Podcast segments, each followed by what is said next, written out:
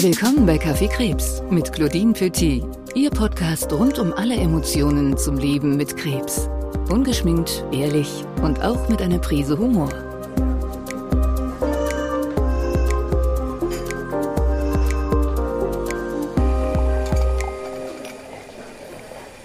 Hallo und herzlich willkommen zu einer weiteren Folge Kaffee Krebs. Heute wird es laut und leise zugleich. Wir haben heute ein schweres Thema. Der letzte Weg mit Krebs sterben. Wie ihr es aber schon von mir kennt, lade ich mir zu solchen Themen ganz besonders bunte Gäste ein. Und daher bin ich sehr stolz und auch ein bisschen aufgeregt, ehrlicherweise, dass ich heute Miriam von M an meiner Seite habe. Miriam von M ist schon seit vielen, vielen Jahren Krebsaktivistin. Sie ist Buchautorin, Künstlerin und Gründerin der Organisation Verkenzer. Herzlich willkommen, Miriam. Schön, dass du da bist. Hi, danke, dass ich kommen durfte. Äh, klaro. Wie darf ich dir deinen Kaffee anbieten? Ich hätte gern Latte. Ganz klassisch. Ach, super, den nehme ich auch immer. Okay. Sehr Dann sind schön. wir beide versorgt und starten. Perfekt. Liebe Miriam, ähm, deine Leidensgeschichte ist äh, ja wirklich sehr, sehr heftig. Also ich habe ja in den letzten Monaten mit vielen, vielen Betroffenen gesprochen. Ähm, deine Geschichte ist wirklich unique. Und da drängt sich mir die Frage auf, ähm, du bist seit vielen Jahren sehr aktiv und hast äh, mit deiner Organisation Verkenzer jetzt schon weit über 240 Leute in den Tod begleitet. Wie kannst du das verbinden? Also wie kriegst du das überein mit so einem Schicksal und dann diese, diese wirklich schweren Momente? Also grundsätzlich ist es so, wir haben eine gemeinnützige GmbH ähm, und es sind auch über 250 Menschen. Ich bin so ein bisschen auf diese Zahl so fixiert, weil ich möchte da auch keinen vergessen, den wir da ja, äh, begleitet ich. haben.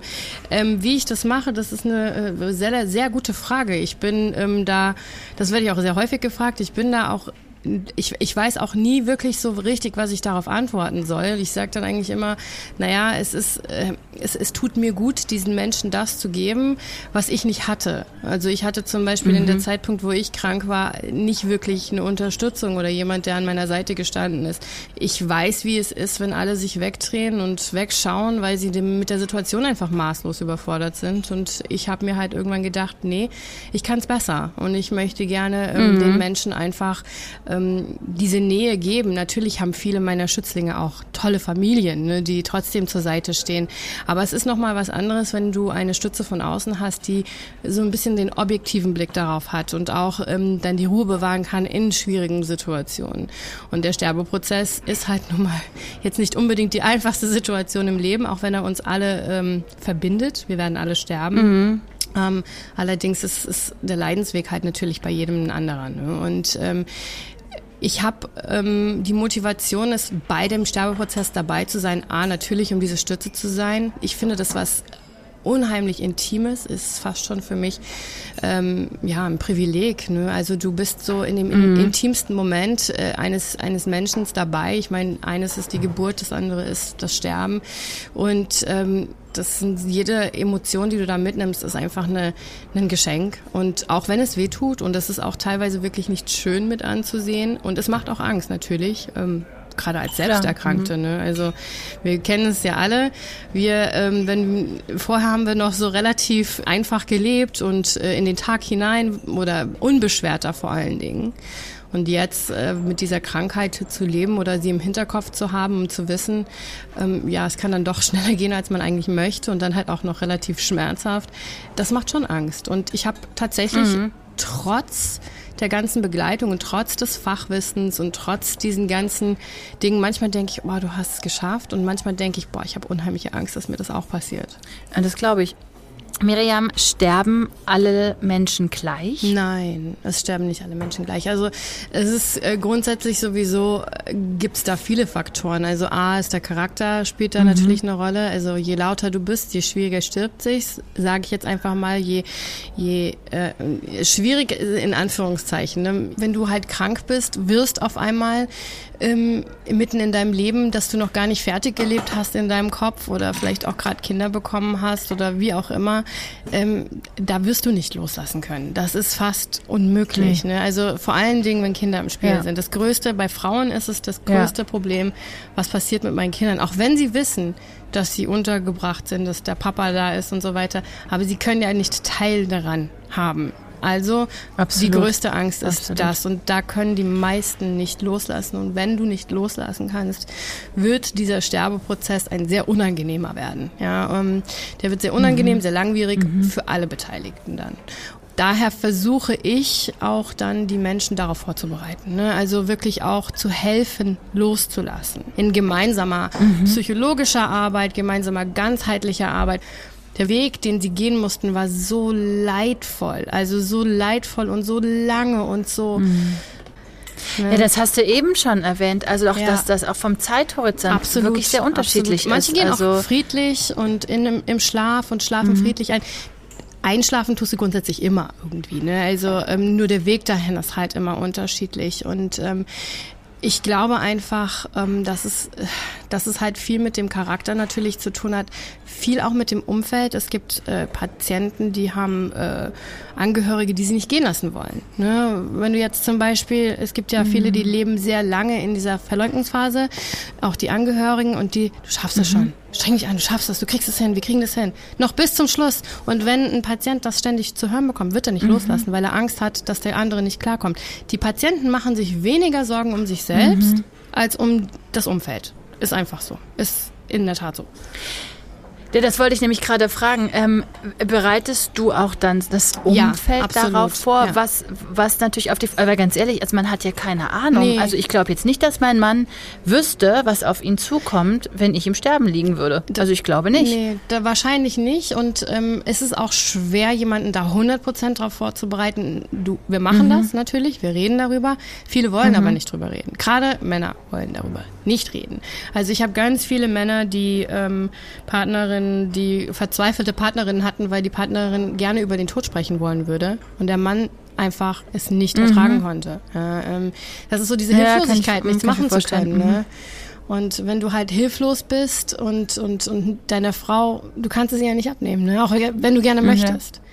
Und ich höre jetzt da auch gerade was ganz Spannendes raus, und zwar, du ähm, Ab wann begleitest du dein, deine Schützlinge, wie du sie ja nennst? Weil ich höre jetzt gerade aus deiner, aus deiner Antwort raus, dass du die schon viel, viel früher ja, ähm, ja. sie kennenlernst und begleitest. Wie, wie, wie kommt es dazu? Also wir sind nicht äh, so wie ein jetzt klassisches Hospiz, wo man vielleicht sechs Wochen, vier Wochen mhm. vorher dann einzieht und sagt, ja, äh, bitte hilft uns äh, jetzt in diesem Prozess, sondern ich begleite die Menschen teilweise. Also ich glaube, die längste, die ich begleitet hatte, war fünf Jahre.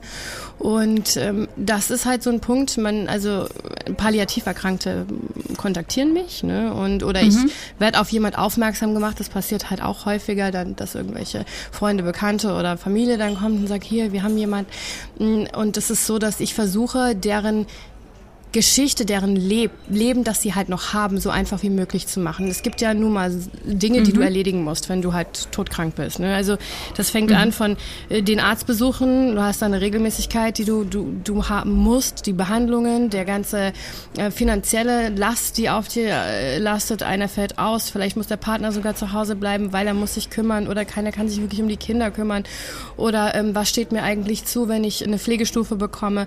Äh, da gibt's ja tausend Fragen und du hast eigentlich gar nicht wirklich die Kapazitäten in deinem Kopf, dich mit diesen Fragen ja, logisch, und diesen ja. Dingen zu beschäftigen. Und möchtest dich eigentlich nur aufs Wesentliche konzentrieren, nämlich die Zeit, die du noch hast, zu genießen mit den Menschen, die du halt liebst und die dir wichtig sind. Und das sind Dinge, die nehme ich dann halt ab.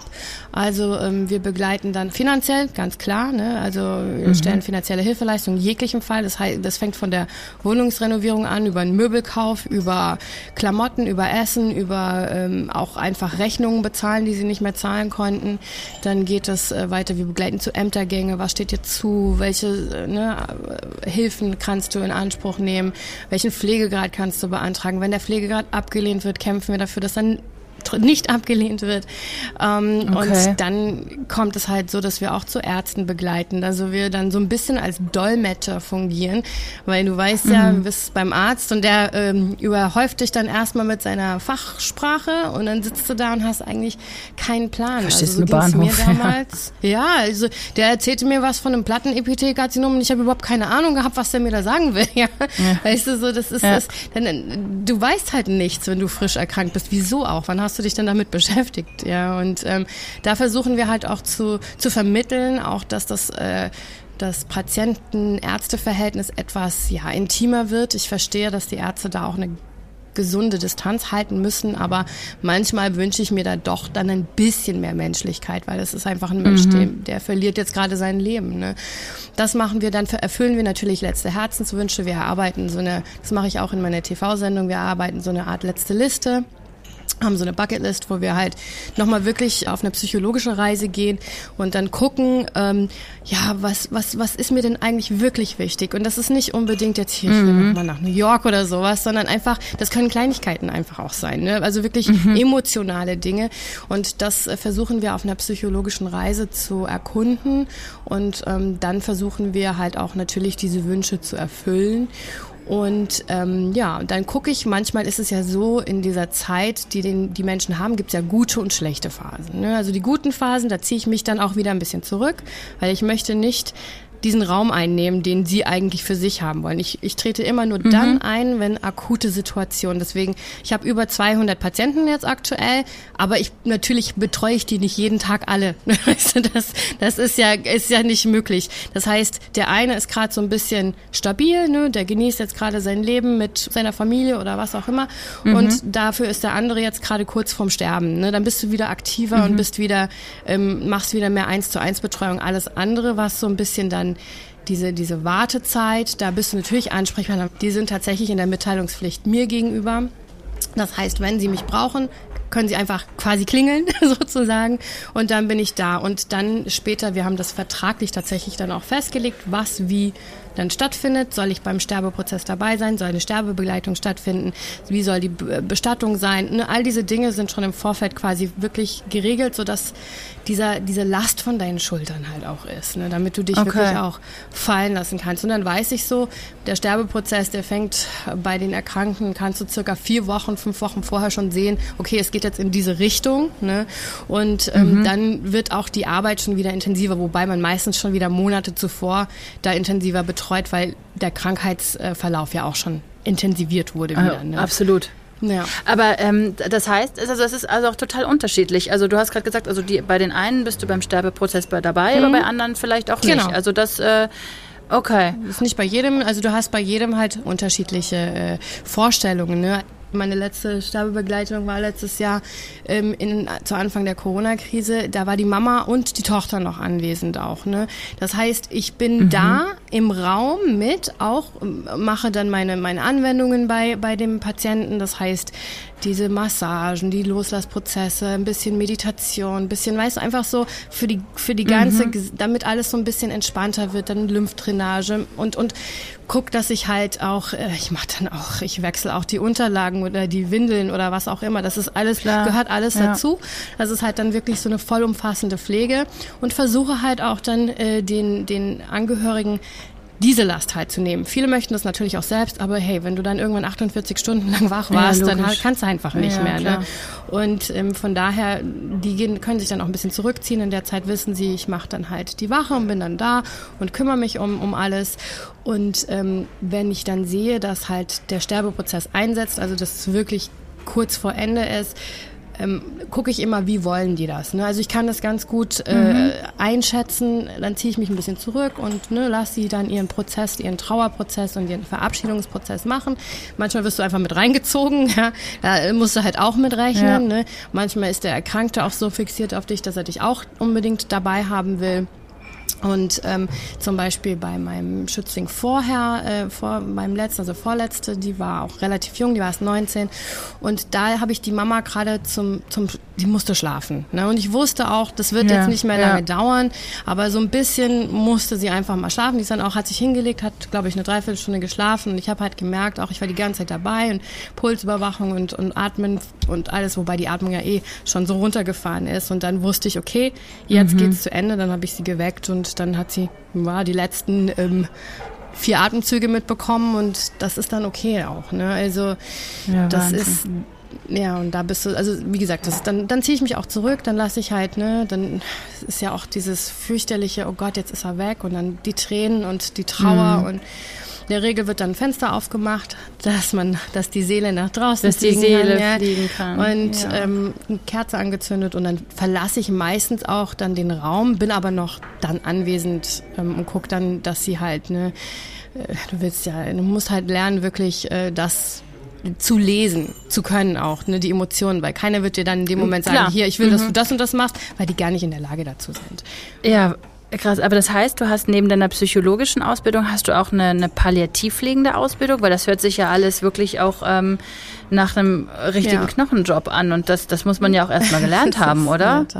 Ja, das ist tatsächlich, also ich, ich bin da irgendwie reingerutscht, ohne es irgendwie, also das war nicht der Plan. Ja, ähm, ich habe diese äh, Palliativ die Palliativ-Ausbildung äh, keine klassische Ausbildung, sondern it's, it's a lot learning by doing.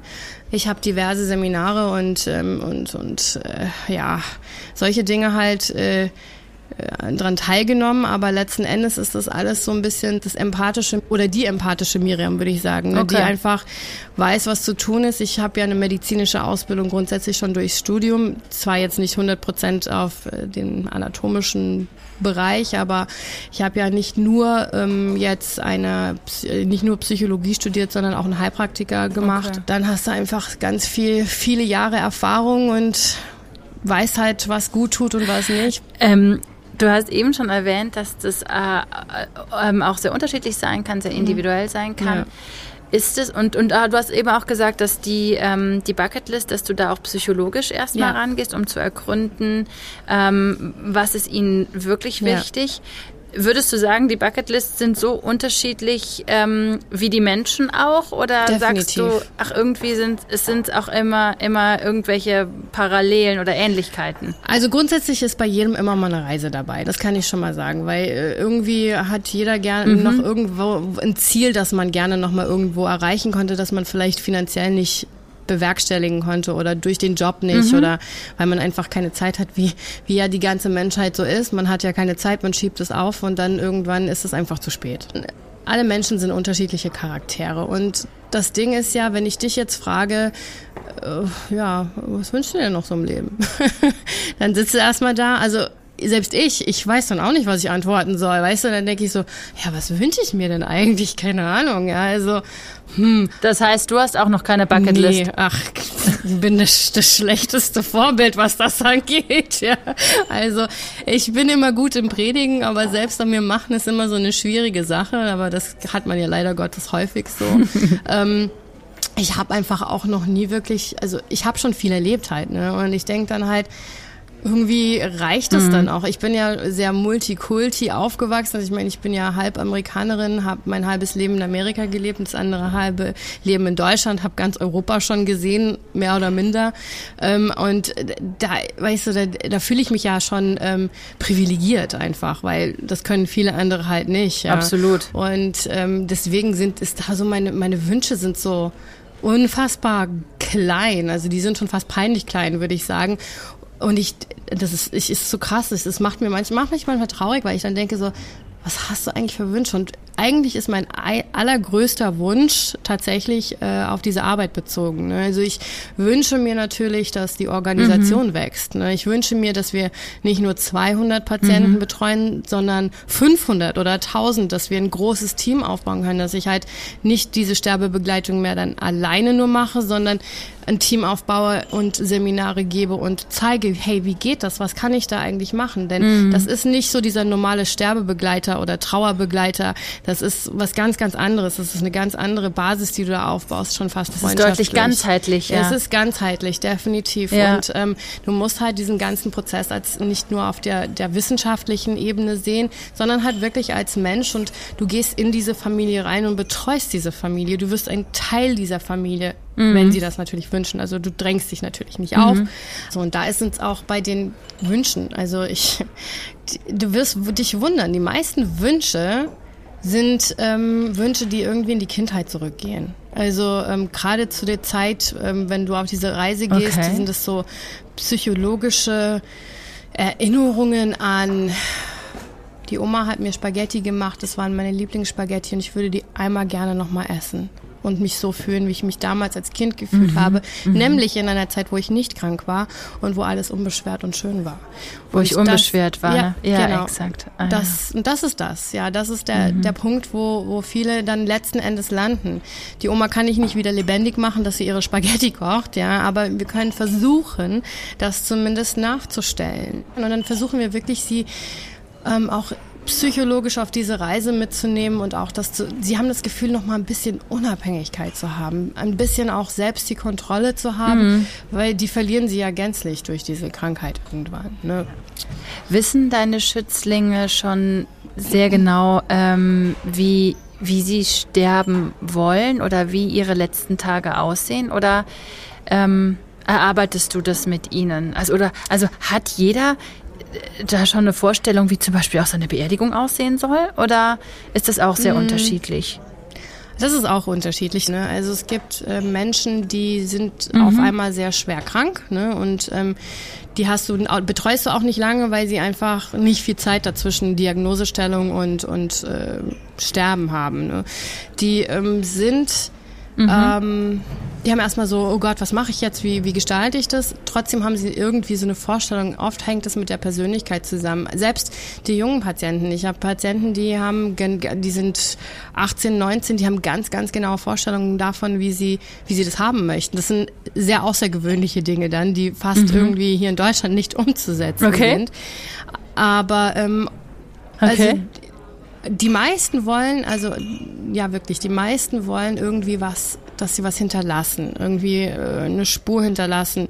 Viele lassen äh, sich ja verbrennen und lassen auch von der Asche abschöpfen mhm. und damit die Mama, der Papa oder das Kind äh, noch was hat in einem Anhänger. Also ich habe tatsächlich hier auch mhm. bei mir äh, Asche von meinen Schützlingen zum Teil. Also ähm, die in Anhängern mhm. sind. Also die sind immer so ein Teil. Darf man das in Deutschland? Das wusste ich gar nicht. Ja, ja, das kannst du mittlerweile äh, in Deutschland. Das sind dann mini, mini ah, ja. Mikrogramm ja, äh, von Asche. Ganz so ein bisschen kleinen, halt dann, ja. Genau, ja. richtig. Ähm, aber jetzt auch bei, bei meiner letzten Patientin habe ich auch Asche bekommen von ihr und ähm, die hatte eine Raketenbestattung bekommen. Das heißt, sie wurde quasi in der Rakete die Asche nach oben geschossen und dann im Winde quasi mit einem wow. Feuerwerk. Es war wunderschön, konntest du nicht in Deutschland machen, mussten wir nach, mussten wir nach Tschechien. Fahren. Aber ist es auch dann, ist es, ähm, also ich stelle mir das gerade so ein bisschen so bildlich vor, wie du dann mit äh, deinem Schützling und der Familie an einem Tisch sitzt und ihr ja. darüber redet.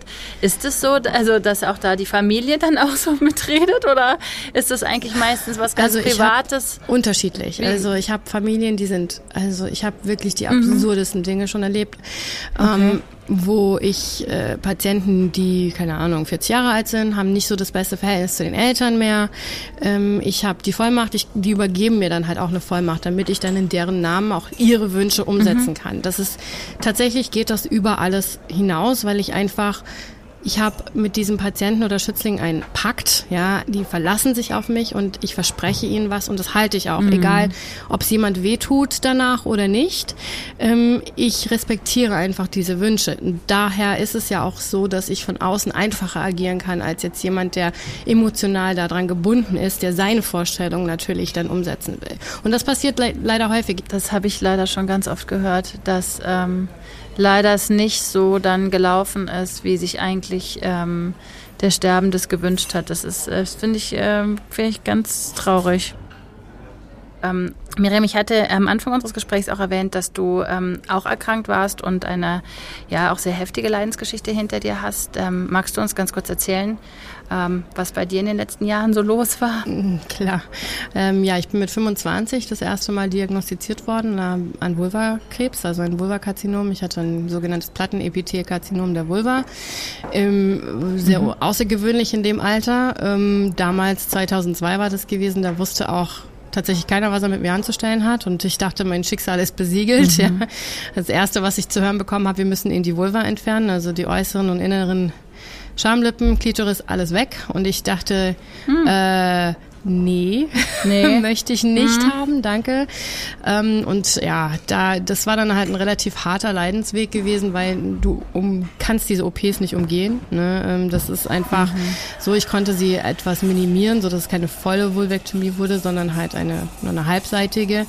Ähm, dann äh, drei Jahre später hatte ich dann einen schlechten Befund am Gebärmutterhals. Das fing ganz klassisch mit einem PAP 3D an ne? und bin dann halt mhm als Krebspatientin habe ich dann direkt Panik gekriegt und habe gesagt, hier, macht alles weg. Ja, die Ärzte haben gesagt, ne, machen wir nicht und ähm, haben mich dann weiter halt erstmal beobachtet und das hat sich dann halt äh, zu einem Karzinoma in situ entwickelt, ähm, ein Tumor halt, ähm, einem Gebärmutterhals, mhm. hatte unzählige Operationen, die, einige davon sind leider nicht sehr gut gewesen, deswegen musste ich dann auch weiter bestrahlt werden, also auch bei dem Vulvakarzinom mhm. ist eine Bestrahlung angestanden.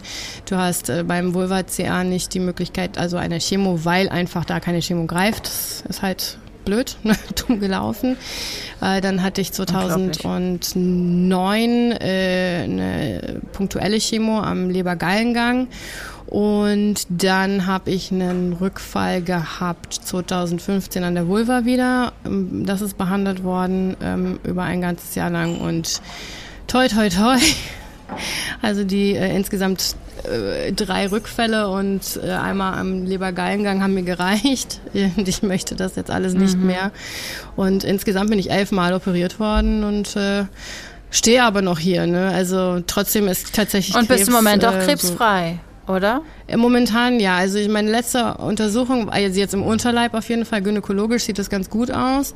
Ähm, ich muss mhm. jetzt auch wieder im Mai zur Untersuchung. Also jetzt äh, bin ich gespannt, was dabei rauskommt. Ich, ich auch. Ich, ich möchte nicht, aber ähm, ja. kennst ja selber, ne? Man möchte Hilft schon nix. gar nicht Hilft wirklich. Man, und je, mhm. je länger die Intervalle sind, die sind ja mittlerweile relativ lange bei mir schon, also Jahresintervalle sind es. Und ähm, da kann mhm. halt so viel passieren immer in so einem Jahr, weißt du? Ja. Alle drei ja. Monate ist einfach, ja, wenn du dann was findest, ist schon echt eine gute Chance da, dass alles wieder gut wird. Ne? Ja. Bei einem Jahr kann das ja. halt schon mal eine ganze Weile in dir rumschlummern. Ich, ne? Und dann, ich, ich glaube auch, ich werde unangenehm. aus diesem Intervall nie aussteigen. Drei Monatsintervalle? also ich bin ja, ich, ja, genau. Ich bin zeitlich halt eh noch ja. drin. Aber genau gerade was du beschreibst, ich habe schon zu meiner Ärztin gesagt, ähm, ich, also ich komme dann trotzdem einfach alle zwölf Wochen. Ja, glaub mir, irgendwann machst du es doch nicht mehr. Schon.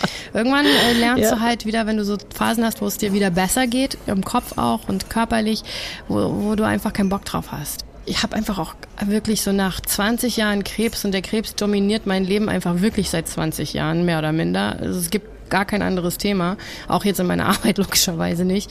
Ähm, ach, du bist so krebsmüde dann irgendwann ja. einfach, ja, und du denkst, ich will ja, das einfach nicht mehr. mehr. Dann hast du so viele Menschen sterben sehen und denkst, ja. ach, weißt du was, ich will nicht mehr zum Arzt gehen. Wenn ich irgendwann umfall, falle ich halt um. Hab so lange gelebt, bis ich umgefallen bin, weißt du so. Ja, mein Mann kriegt das, mhm. findet das gar nicht gut. Vorstellen. Dann kriegen wir einen Riesenstreit immer, weil er sagt, du musst noch hier bleiben, du, du, du gehst nicht gut mit dir um dann. Mm, mm. Es ist halt schwierig, ne? Nee. Ich glaube, das kann keiner nachvollziehen, der nicht selber in der Haut steckt. Ja, ähm, also Claudine, was mich interessiert ist, du bist ja selbst Krebspatientin und äh, hast einen Borderline-Tumor am Eierstock gehabt. Für mich ist äh, tatsächlich Eierstockkrebs einer meiner größten Ängste, weil ich einfach weiß, dass die Überlebenschancen ja. an dieser Krankheit äh, zu überleben nicht so hoch sind. Jetzt ist es mit dem Borderline-Tumor ein bisschen anders, aber trotzdem hast du doch bestimmt auch diese Angst gehabt, dass du mhm. daran sterben könntest. Ähm, wie ging es dir denn dabei als Erkrankte?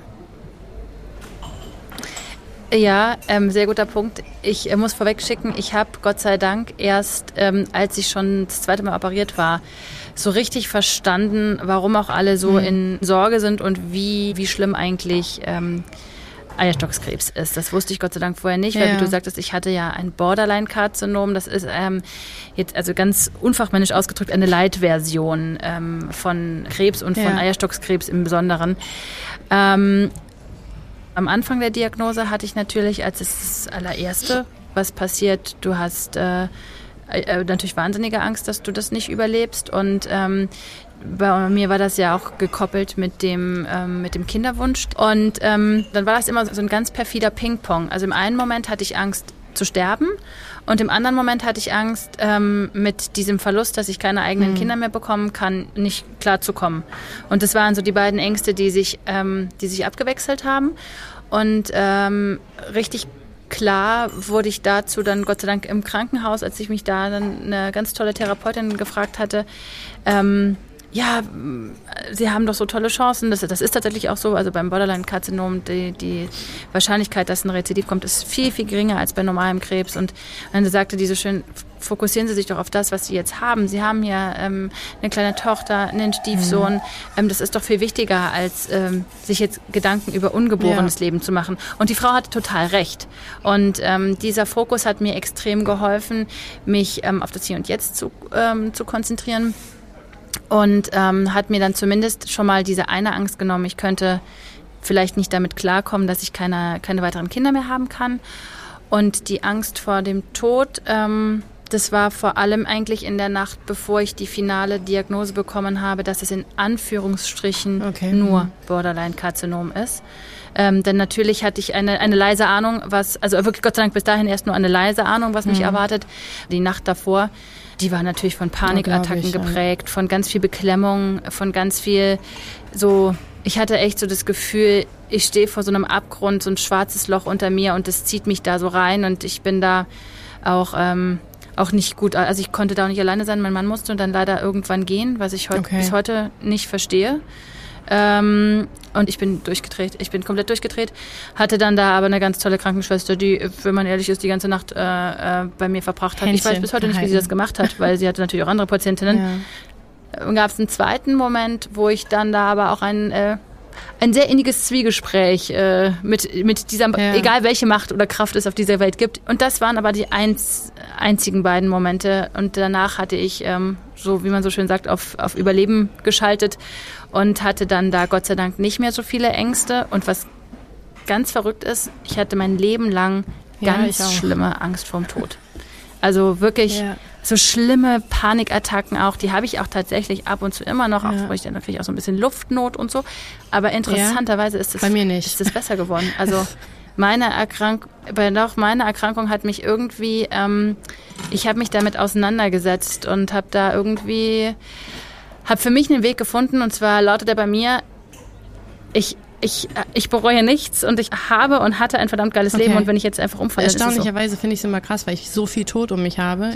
Aber ich habe keine Angst vom Sterbeprozess, überhaupt nicht. Also, dass ich irgendwie Schmerzen habe, dass es schlimm mhm. ist oder sonst irgendwas, weil ich weiß, es gibt einfach genug weißt du, was du tun kannst. Ähm, ich, ich glaube, meine Angst ist tatsächlich so eher vor ja, diesem ja. danach nichts, weil ich halt nicht diese hundertprozentige hm, äh, Richtung habe. Ne? Und deswegen, da, da, das, das macht ja, mir extrem ich. zu schaffen. Mhm. Ich, ich, ich hänge an dem Leben schon sehr, ähm, auch wenn ich öfters mal denke, ich habe keinen Bock mehr, ja, aber ähm, ich, ich, ich, das sind so die kleinen Sachen. Dann denke ich so, ah, alle leben dann weiter und du bist, weißt du, dann, das ist einfach dieses, ich will nicht, dass nichts ist, weißt du, das will ich einfach nicht. Und, und ja, das, das verstehe ich. Und ja. ich muss auch gestehen, das ist tagesabhängig. Also es gibt auch, also wie ich eben gesagt habe, so ganz, also ganz ab und zu habe ich immer noch so kleine Panikattacken. Und die mhm. sind dann auch genau das. Die, dies ist diese Angst ja, vor dieser ja. Endlichkeit. Und dann kriege ich auch so in den Kopf, ja scheiße, irgendwann bin ich total alt und immobil und alle um mich herum. Und was ist denn da noch?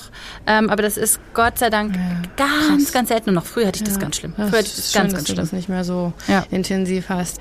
100 Prozent habe ich es nicht weg. Es kommt immer mal wieder auch so Tagesformabhängigkeit, ne?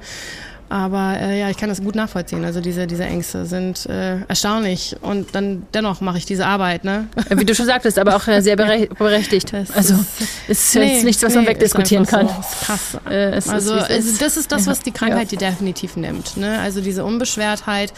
Ähm, weil früher habe ja. ich darüber, klar, man hat, ich hatte keinen Bock zu sterben und ich hatte auch Angst vorm Sterben, aber über irgendwelche Krebserkrankungen habe ich mir definitiv keine Kopf gemacht, ja, überhaupt nicht. Nee, ich auch nicht. Null. Ja. Wenn ich jetzt zur Vorsorge gegangen bin, ach, nie hätte ich ein schlechtes Gefühl dabei gehabt. Niemals. Mm -mm. Nee. Mm. Ja, Wahnsinn. Liebe Miriam, ähm, wie kannst du das verbinden? Also wie kriegst du das überein, selber mit so einem Schicksal? Was würdest du sagen, ist für dich da ähm, oftmals der schwierigste Moment?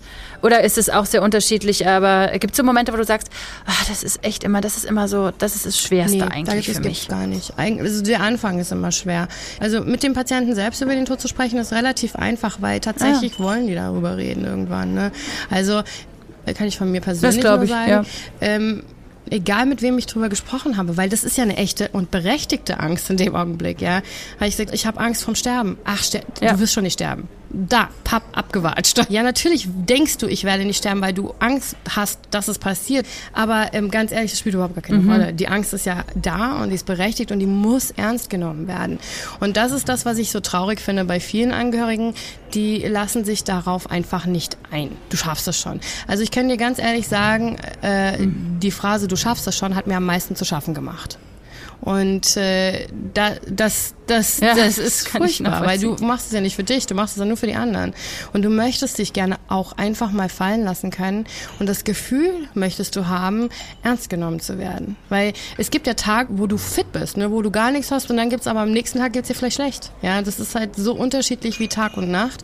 Und damit mhm. können viele Menschen auch nicht umgehen. Und das macht diesen Prozess halt des Annehmens des Sterbens noch schwieriger. Ich sage immer, der Sterbeprozess mhm. ist schwierig, mhm. egal wie. Ne? Also jeder, der sagt, alles toll, außer du stirbst im Schlaf, die Oma mhm. ist ein, ins Bett und nicht mehr morgens aufgewacht, perfekt. Ja, also das wünscht sich jeder. Mhm. In den mhm. seltensten Fällen mhm. ist das so. Ja, aber ähm, der Körper, äh, wenn der in diesem Prozess ist, hilft dir trotzdem, auch wenn er nicht sterben möchte, schüttet er ja ganz viele verschiedene Botenstoffe aus, die dir diesen Weg leicht erleichtern. Ne? Du bist ja sehr äh, zum Schluss im mhm. absoluten Delirium mhm. und ähm, witzigerweise, also ich ja. hatte bei meiner letzten Patientin, das war schon echt erstaunlich mit anzusehen. Ich habe das öfters schon gehabt, aber bei ihr war es extrem ausgeprägt. Die hat die ganze Zeit im Delirium mit sich selbst geredet und hat sogar Zigaretten geraucht und war in Cafés und mhm. du hast sie nicht gut verstanden, aber du hast gemerkt, also sie war nicht bei Bewusstsein richtig, aber sie hat dann hier so mhm. die Handbewegung zum Rauchen, hat dann auch den Rauch weggepustet, mhm. als wäre sie auf irgendeiner Feier und das zeigt mir, die ist gerade irgendwo, wo es ihr gar nicht schlecht geht. Ne? Auch wenn sie gerade vielleicht zwischendurch ja. weint und leidet und, und auch Schmerzen hat. Zwischendurch ist sie aber wieder irgendwo, was sie in der Vergangenheit in so einer Art Traumphase, äh, Halluzination, die eigentlich für sie äh, sie schützt vor diesem ganzen äh, grausamen Sterben. Ne? Mhm. Ja, spannend.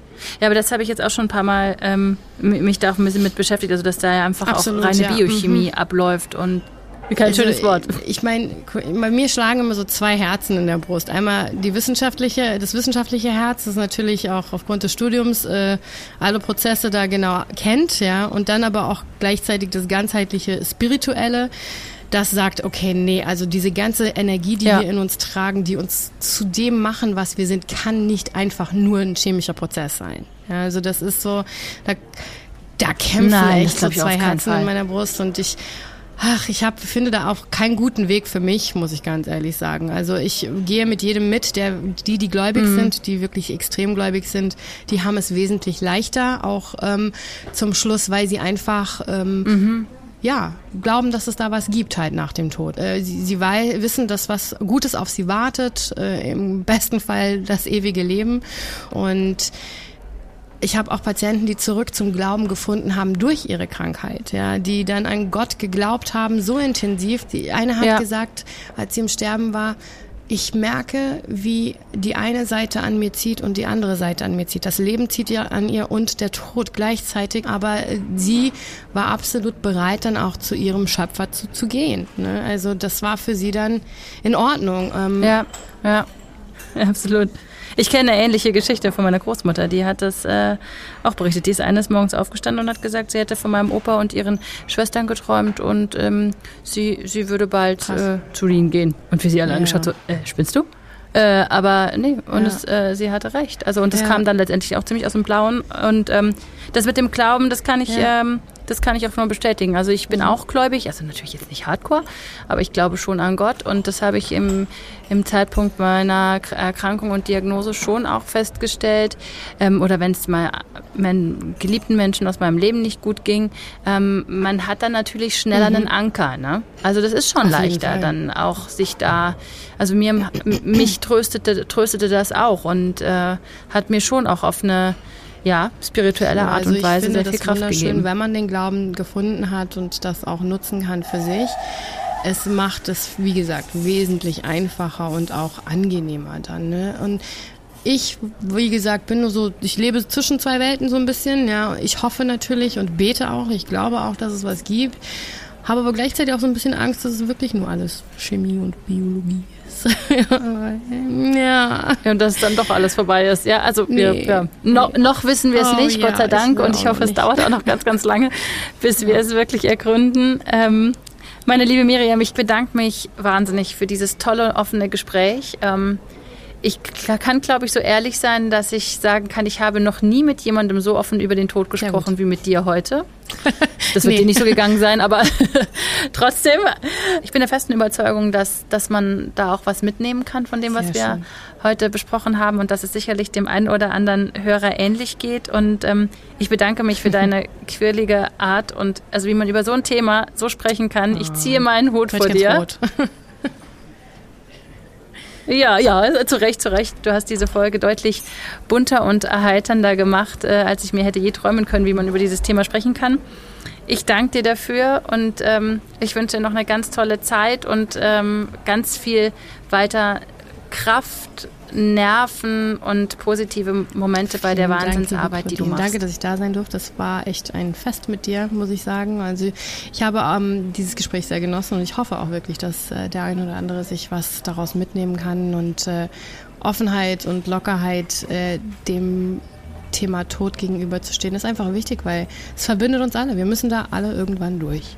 Und es ist schöner, weniger mhm. Angst davor zu haben, als mehr ja. Angst davor zu haben. Und äh, ja, demnach finde ich super, dass wir darüber reden konnten. Wunderbar. Danke.